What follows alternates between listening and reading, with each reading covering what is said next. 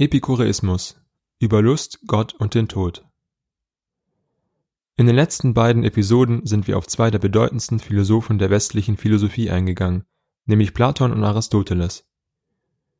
Ihre Argumente über die Beschaffenheit des guten Lebens haben ein besonderes Gewicht für die gesamte westliche Philosophie, nicht zuletzt deshalb, weil sie in modernen modischen Worten ausgedrückt aus heutiger Sicht interdisziplinäre Verbindungen zwischen Politik, Ethik und Psychologie hergestellt haben.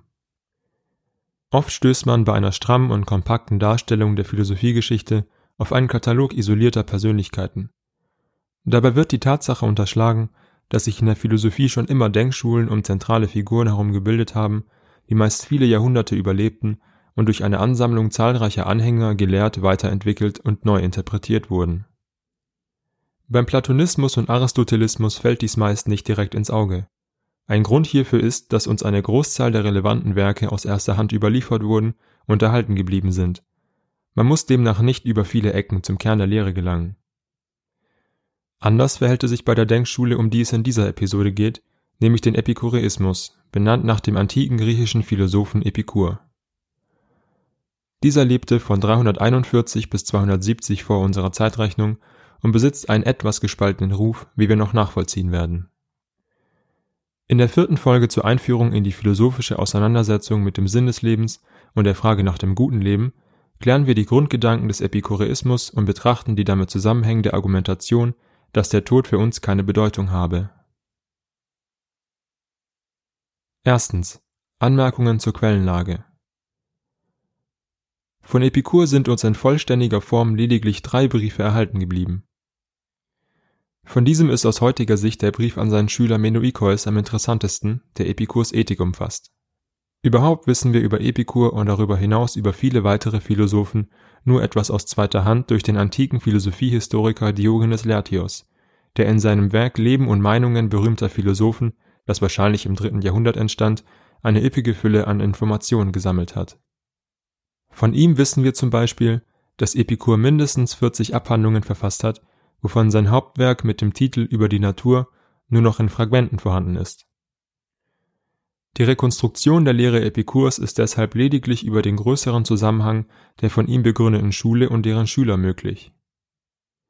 Leider ist auch hier die Quellenlage nicht besonders üppig. Hinzu kommt, dass Epikurs Lehre bereits unter Zeitgenossen und darüber hinaus starker Kritik ausgesetzt war, die teils auch in den Wiedergaben und Überlieferungen seiner Lehre Eingang gefunden hat. So popularisierte beispielsweise Cicero bzw. Cicero, der politisch außerordentlich aktiv und den Lehren der Stoa treu war, als der bedeutendste Redner Roms den Epikureismus in keinem guten Licht.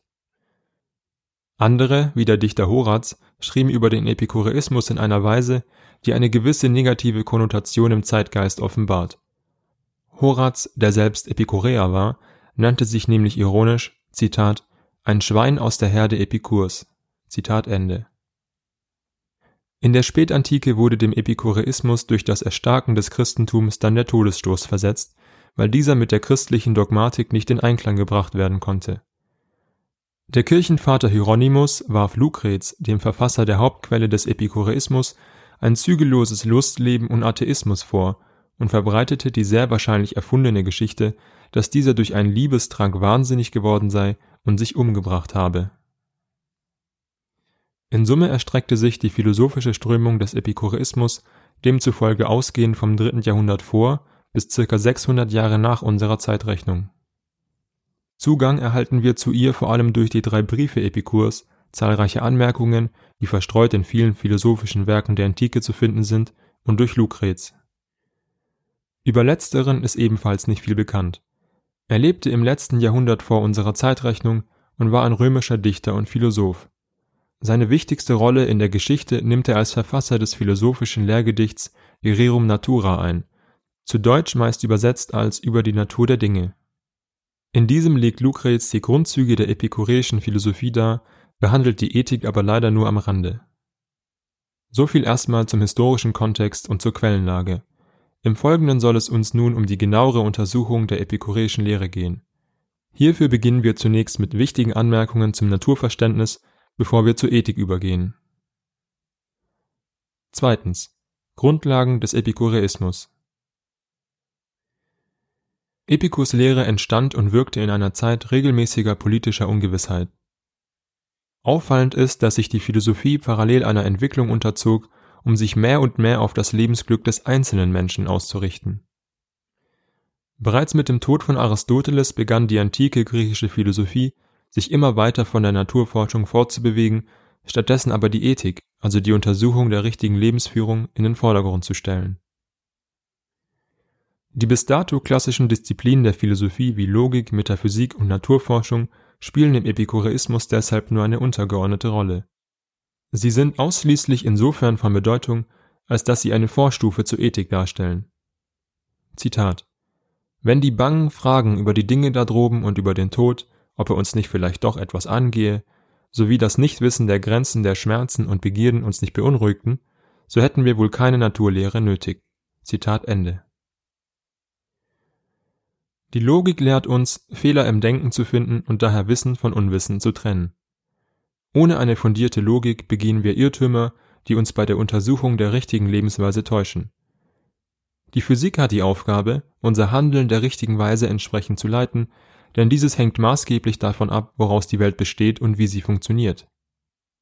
Wenn wir etwa glauben, dass die Natur bestimmte Zwecke verfolgt oder dass es Götter gibt und so weiter und so fort, dann sollte dies uns darin beeinflussen, wie wir handeln und leben. Wie genau dies im Konkreten bei Epikur umgesetzt wird, betrachten wir im nächsten Abschnitt. Die Grundlage des Epikureismus ist eine Kombination aus einem Materialismus, Atomismus und Indeterminismus bezüglich der Natur. Ein materialistisches Weltbild besagt, dass alles, was existiert, aus Materie besteht und auf diese zurückzuführen ist. Demnach gibt es nichts Immaterielles und alles, was wir als solches auf den ersten Blick auszeichnen könnten, etwa geistige bzw. psychische Prozesse, sind letztlich auch irgendwie materiell manifestiert. Wie der Begriff der Materie inhaltlich befüllt ist, besagt der Atomismus. Laut Epikur gibt es zwei ontologische Kategorien, nämlich den unendlichen Raum und Atome. Letztere existieren in endlich vielen Variationen, von denen es jeweils aber unendlich viele gibt. Die Atome gehen untereinander Verbindungen ein, wodurch sie komplexere Strukturen bilden und die für uns wahrnehmbare Welt aufbauen. Die Atome selbst sind nämlich unsichtbar. Was wir in der Welt an Phänomenen und Vorgängen wahrnehmen, kommt durch die Interaktion bestimmter Atomverbindungen zustande. Bis zu diesem Punkt folgt Epikur dem eigentlichen Begründer des Atomismus, nämlich Demokrit.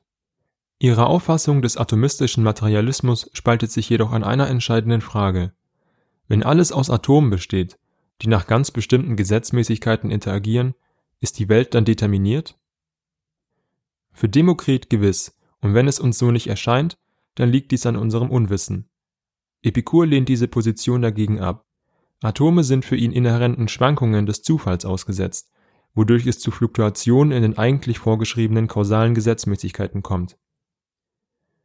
Auf diese Weise entkommt Epikur einem starken Determinismus und lässt Raum für den freien Willen des Menschen. Zusammenfassend ist die epikureische Physik in ihrem Kern ein Vorläufer unserer modernen Naturwissenschaften und des damit verbundenen Weltbilds, weshalb die Auseinandersetzung mit dem Epikurismus besonders fruchtbar sein kann. Wir müssen nämlich nicht zuerst ein antikes Weltbild mit all seinen Irrtümern an unseres angleichen und dabei die getroffenen Implikationen völlig neu denken dies ist besonders wichtig, da der Kanon von Logik, Physik und Ethik in der antiken Philosophie in der Regel ineinander verwoben war. Betrachten wir also die epikureische Ethik, steht sie den Prämissen unseres modernen physikalischen Weltbilds nicht grundsätzlich fern. Wie bereits erwähnt haben Logik und Physik für Epikur aber keinen besonderen Eigenwert. Ihre Funktion entfaltet sich als eine Vorstufe für eine bestimmte Art von Ethik. Mit dem atomistischen und zugleich nicht deterministischen Weltbild stellt sich Epikur direkt gegen die zu seiner Zeit oft übliche Naturphilosophie, die Göttern und dem Immateriellen eine besondere Rolle zukommen lassen. Gemäß dieser verbreiteten Meinung hängt das Gelingen unseres Lebens, insgesamt die Möglichkeit, ein gutes Leben zu führen, auch von Einflussfaktoren ab, die uns nicht zugänglich sind. Die Konsequenzen sind, dass man Furcht vor den Göttern haben, beten und Opfer erbringen muss, um gut leben zu können. Dies lehnt Epikur strikt als Aberglauben ab. Dass Menschen sich in ihren Erklärungen der Welt in schicksalhafte Notwendigkeiten, geistige Wesen und dergleichen flüchten, hängt nach Epikur schlicht damit zusammen, dass sie die Physik nicht verstehen. Solange Menschen sich die Welt nicht logisch herbeiführen können, brauchen sie die Götter, deren Existenz Epikur letztlich aber gar nicht bezweifelt. Auch für Epikur gibt es Götter. Sie sind aber schlicht vollkommen glückselige Wesen, die weder Schöpfer der Welt sind, noch irgendeinen Einfluss auf unser Leben haben. Die Götter mischen sich deshalb nicht in menschliche Belange ein, weil dies unvereinbar mit ihrer vollkommenen Glückseligkeit wäre. Es gibt also keinen Grund, Furcht vor den Göttern zu haben oder ihnen Eigenschaften anzuhängen, die bei genauerer Überlegung unvereinbar mit ihrer Glückseligkeit sind. Genau das ist ein Hauptaspekt der epikureischen Physik. Ihr Ziel ist es, die Illusionen von Übernatürlichem zu beseitigen und den Menschen ihre Gottesfurcht zu nehmen. Dies soll zur Realisation hinleiten, dass jenes höchste Gut, das der Mensch sucht, nämlich Glückseligkeit, einzig in seinen Händen liegt. Wenn wir uns von den Göttern befreien, von unserem Aberglauben und den Ideen des Schicksals losmachen, werden wir mündig und sehen ein, dass das menschliche Glück auch einer menschlichen Praxis unterliegt. Zusammenfassen kann man dies wie folgt. Zitat Immer und überall soll dir das viergliedrige Heilmittel zur Hand sein. Die Gottheit braucht keinen Schrecken zu erregen, der Tod keine Furcht, das Gute ist leicht zu beschaffen, das Schlimme aber leicht zu ertragen. Zitat Ende. Drittens. Die Ethik des Epikureismus. Der Epikureismus begreift Philosophie primär als einen Weg, der auf das Bestimmen und Erlangen der richtigen Lebensführung abzielt. Da jeder nun eine richtige Lebensführung anstrebt, ist Philosophie im Grunde nichts anderes als eine Lehre, wie man den besten Lebensweg beschreitet. Wie bereits gezeigt, gehört zur sekundären Aufgabe der Philosophie, all jenes zu beseitigen, was uns daran hindert, die richtige Lebensführung zu bestimmen und umzusetzen. Insofern hat Epikurs Philosophie einen therapeutischen Charakter. Sie wird eingesetzt, um andere von ihren irrationalen Vorstellungen zu befreien, ihre Furcht etwa vor den Göttern oder vor dem Tod zu beseitigen und insgesamt eine Lebensart herzustellen, die zum einen Lustvolles zu schätzen, zum anderen Schmerzhaftes zu überwinden weiß. Das gesamte epikureische Naturverständnis ist Mittel zum Zweck für eine Ethik, die auf vier Grundpfeilern beruht, wovon wir die ersten beiden bereits behandelt haben. An erster Stelle steht die Entmystifizierung der Welt, indem sogenannte Wunder und die Vorstellung des Einflusses der Götter auf unser Leben beseitigt werden. An zweiter Stelle ist das Verständnis der Philosophie als Lebensweg mit dem Ziel der Therapie zu nennen. Nachdem fehlerhafte Vorstellungen über das gute Leben und die Beschaffenheit der Welt abgelegt wurden, müssen neue inhaltliche Bestimmungen der eigenen Lebenspraxis her. Diese bilden den dritten und vierten Pfeiler, nämlich dass Lust das höchste Gut im Leben ist und die größte Lust in dem zu finden ist, was man Ataraxie, also Unerschütterlichkeit oder Seelenruhe nennt. Den dritten Pfeiler, also dass Lust das höchste Gut ist, bezeichnet man als das Prinzip des Hedonismus. Der vierte ist schlicht eine konkrete Antwort darauf, wie die Eudaimonia, also die Glückseligkeit, inhaltlich gefüllt ist. Für Epikur ist das Prinzip des Hedonismus axiomatisch. Es ist also unmittelbar einleuchtend und lässt sich selbst nicht gut begründen. Dies ist tatsächlich weniger eine Schwierigkeit als die Frage danach, was mit Lust eigentlich gemeint ist. Spätestens an dieser Stelle wird der Epikureismus beträchtlich missverstanden. Die oberflächliche Deutung des Hedonismus versteht diesen als ein blindes Streben nach allem, was die Lust steigert, und das ohne Prinzip und Regel. Doch diese Vorstellung könnte eigentlich nicht ferner vom epikureischen Hedonismus sein.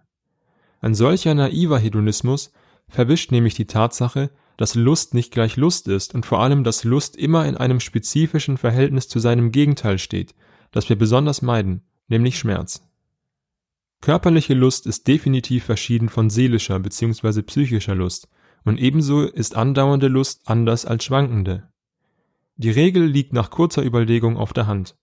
Psychische Lust ist wertvoller als körperliche, andauernde Lust wertvoller als schwankende. Es gibt verschiedene Möglichkeiten, dies zu begründen. Eine besteht darin, sich die jeweiligen Einflussbereiche vor Augen zu führen. Körperliche Lust ist stets gegenwärtig, sie ist schnell vergessen und kann nicht direkt erinnert werden. Anders verhält es sich bei psychischer Lust, denn sie kann sowohl gegenwärtig sein, als auch durch die Erinnerung an bereits erlebtes Gutes abgerufen werden. Auf diese Weise wird über die psychische Lust bei Epikur die Dankbarkeit zu einem Grundbaustein des glückseligen Lebens. Dass andauernde Lust wertvoller ist als schwankende, ergibt sich aus der Überlegung, dass Schwankungen der Lust immer damit verbunden sind, Phasen durchlaufen zu müssen, die als Mangel an Lust empfunden werden. Deshalb sei es für das glückselige Leben besser, ein relativ konstantes Maß an Lust zu durchleben, anstatt ständig von Höhen in Tiefen zu fallen. Es geht bei der Erfüllung unserer Bedürfnisse nämlich nicht darum, diese besonders üppig zu stillen, sondern so, wie sie es natürlicherweise einfordern. Aus diesem Grund lautete das Grußwort Epikurs zu Gästen, die den Garten seiner philosophischen Schule besuchten, diese Gärtchen regen den Hunger nicht an, sondern stillen ihn. Der epikureische Hedonismus ist deshalb keineswegs ausfallend, vulgär und primitiv, wie es ihm oft aus verschiedenen Gründen vorgeworfen wurde. Dem entgegen ist er im Grunde bescheiden und einfach. Zitat Die Unruhe der Seele auflösen oder bedeutsame Freude erzeugen, das kann weder der Besitz größter Reichtümer, noch die Wertschätzung und Bewunderung seitens der Leute, noch sonst irgendetwas von diesen Dingen, deren Grundlage unsicher ist. Zitat Ende. Nicht einmal die Tugendhaftigkeit negiert Epikur. Dies ist wahrscheinlich die wichtigste Bemerkung zu seinem Lustprinzip. Es gibt für Epikur keine Lust ohne Tugend, aber Tugend allein führt noch nicht zum glücklichen Leben. Es ist die Lust an der Tugend, die hierfür zählt. Ohne die Tugend der Klugheit, mit der wir unsere Begierden und Triebe steuern, so dass wir die eben genannten Prinzipien zum richtigen Umgang mit Lust einhalten, ist es uns nicht möglich, ein glückseliges Leben zu führen. Klugheit, so könnte man sagen, besteht darin, unsere eigenen Interessen klar wahrnehmen zu können. Darüber hinaus sind auch andere Tugenden wie die Gerechtigkeit mit dem Epikureismus vereinbar. Die Idee ist simpel. Indem wir auf tugendhafte Weise leben, gewinnen wir eine höhere Form der Lust und befördern damit auf indirektem oder auch auf direktem Wege unsere Seelenruhe. So heißt es im Falle der Gerechtigkeit, dass der gerechte Mensch, da er nichts zu verbergen hat, in jedem Fall eine größere innere Ruhe besitzt als der Ungerechte. Dies kann man für jede Tugend weiterführen, doch ich belasse es mit der Weisheit. Die Ausbildung unserer Weisheit ist im Kern dafür tragend, dass ein weiterer Grundbaustein des glückseligen Lebens zustande kommen kann, nämlich die Freundschaft. Zitat Von allem, was die Weisheit für die Glückseligkeit des gesamten Lebens zur Verfügung stellt, ist das bei weitem wichtigste der Gewinn der Freundschaft. Zitat Ende. Auch die Freundschaft ist laut Epikur aufgrund der Tatsache, dass der Mensch ein soziales Wesen ist, axiomatisch zu verstehen. Man könne sie genau wie die Tugend nicht von der Lust trennen. Zugeben muss man, so Epikur, dass jede Freundschaft zwar um ihrer selbst willen gepflegt wird, aber nie ohne einen Nutzen beginnen kann. Zugleich ist es dieser Nutzen, der sich als passive Komponente einer Freundschaft fortspinnt, und zwar als die Gewissheit, dass man sich auf den anderen verlassen kann, wenn man Hilfe braucht. Diese Gewissheit ist deshalb wichtig, weil sie unsere Furcht vor zukünftigen Problemen, Schicksalsschlägen und dergleichen auf andauernde Weise lindern kann und nicht nur, sobald diese tatsächlich eingetreten sind. Wenngleich die Freundschaft eine wichtige Rolle für Epikur spielt, tut es die nächstgrößere soziale Ebene, nämlich die Gemeinschaft und Politik, nicht. In den epikureischen Lehrsätzen heißt es explizit, dass der Weise weder Politik betreiben noch herrschen wird. Von Epikur ist damit zusammenhängend die Maxime lebe im Verborgenen verblieben. Auch wenn keine Zweifel daran bestehen, dass er die ethische Vorstellung eines apolitischen und abgesonderten Lebens tatsächlich vertrat, ist sein Lehrsatz ohne Kontext über Plutarch, einem Gegner Epikurs und Anhänger des Platonismus, in die heutige Zeit eingegangen. Wir wissen nicht, wie Epikur für seine Maxime argumentiert hat. Plutarch kritisiert in seinem Werk Moralia die epikureische Vorstellung der Ethik und sucht einen Weg zurück zu Platon. Besonders kritisiert er die Vorstellung von der Sterblichkeit der Seele und der eben erwähnte Lehrsatz, dass man ein Leben im Verborgenen führen solle. Zugleich macht er uns aber darauf aufmerksam, dass Epikur ein politisches Leben nicht kategorisch ablehnt, und zwar in dem Fall, wenn man daraus Lust bezieht. Inwiefern die epikureische Ethik mit einer funktionierenden Gemeinschaft vereinbar ist, die über einzelne zerstreute Gruppen freundschaftlicher und familiärer Zusammenkünfte hinausgeht, bleibt offen. Fassen wir die Kerngedanken der epikureischen Ethik nochmal zusammen. Die Glückseligkeit des Menschen, nämlich Ataraxie, also Unerschütterlichkeit und Seelenruhe, wird durch zwei Einflüsse beeinträchtigt, und zwar äußere und innere. Äußere Einflüsse sind etwa die unruhigen Wechselfälle des politischen und geschäftlichen Lebens, soziale Anerkennung, Schicksalsschläge und dergleichen. Innere Einflüsse sind an erster Stelle unsere Begierden, die uns unbeständig und sprunghaft machen, aber auch unsere Ängste vor dem Tod und so weiter. Über die Entmystifizierung der Natur, die uns von unseren rationalen Vorstellungen befreit, soll der Mensch mündig und auf das Wesentliche konzentriert werden. Darunter zu verstehen ist laut Epikur erstens, dass es nichts Übernatürliches gibt, zweitens, dass der Tod für uns keine Rolle spielt, drittens, dass Lust das größte Gut ist und all das, was uns die größte Lust bereitet, wir selbst herbeiführen können, und viertens, dass die Schmerzen, die wir als Gegensatz zur Lust im Leben erfahren, in der Regel kurz und von geringer Stärke sind. Viertens. Warum der Tod keine Bedeutung für uns hat.